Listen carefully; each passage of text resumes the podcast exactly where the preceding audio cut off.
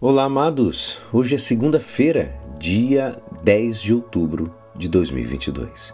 E hoje a nossa igreja nos convida a meditar juntos o Evangelho de São Lucas, capítulo 11, versículos 29 a 32. Naquele tempo, quando as multidões se reuniram em grande quantidade, Jesus começou a dizer: Esta geração é uma geração má. Ela busca um sinal, mas nenhum sinal lhe será dado a não ser o sinal de Jonas. Com efeito, assim como Jonas foi um sinal para os ninivitas, assim também será o filho do homem para esta geração. No dia do julgamento, a rainha do sul se levantará juntamente com os homens desta geração e os condenará, porque ela veio de uma terra distante para ouvir a sabedoria de Salomão, e aqui está quem é maior do que Salomão. No dia do julgamento, os ninivitas se levantarão juntamente com esta geração e a condenarão, porque eles se converteram quando ouviram a pregação de Jonas. E aqui está quem é maior do que Jonas. Esta é a palavra da salvação. Amados, hoje a voz doce, ainda que severa de Cristo, põe em guarda os que estão convencidos que já têm aquele bilhete para o paraíso só porque dizem que Jesus é belo, é bonito. Cristo pagou o preço da nossa salvação sem excluir ninguém. Mas é necessário, amados, observar algumas condições básicas. E entre elas estão de não pretender que Cristo faça tudo e nós nada. Isso seria não somente uma, uma, um absurdo, mas também uma perversa soberba. Por isso o Senhor usa hoje a palavra perversa. Ele diz: essa geração é uma geração perversa.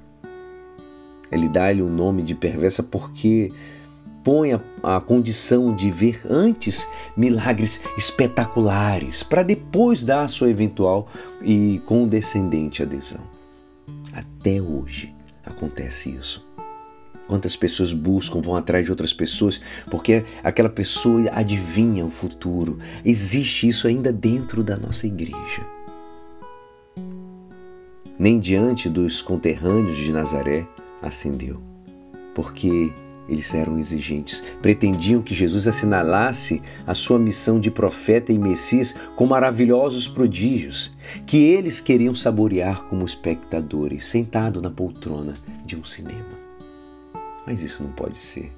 O Senhor oferece a salvação, mas só aquele que se sujeita a Ele mediante uma obediência que nasce da fé, que espera e cala. Deus pretende é, essa fé antecedente que o nosso é, que no nosso interior Ele mesmo pôs como uma semente de graça. Uma testemunha conta contra os crentes que mantém uma caricatura da fé será a rainha do sul, que se deslocou desde os confins da terra para escutar a sabedoria de Salomão. E acontece que, como diz a palavra, aqui está quem é maior do que Salomão. Diz o provérbio, amados, que não há um pior surdo do que aquele que não quer ouvir. Como isso hoje é atual.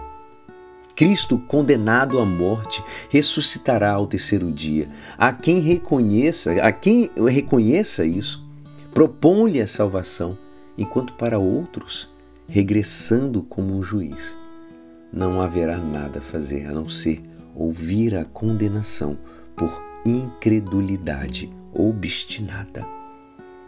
Aceitemo-lo com fé e amor adiantando-os. O reconheceremos e nos reconhecerá como seus. Dizia o servo de Deus, Dom Alberione, Deus não gasta a luz, acende as lâmpadas na medida que façam falta, mas sempre em tempo oportuno. E é assim, esperançoso que esta palavra poderá te ajudar no dia de hoje que me despeço. Meu nome é Alisson Castro e até amanhã. Uma abençoada semana. Amém.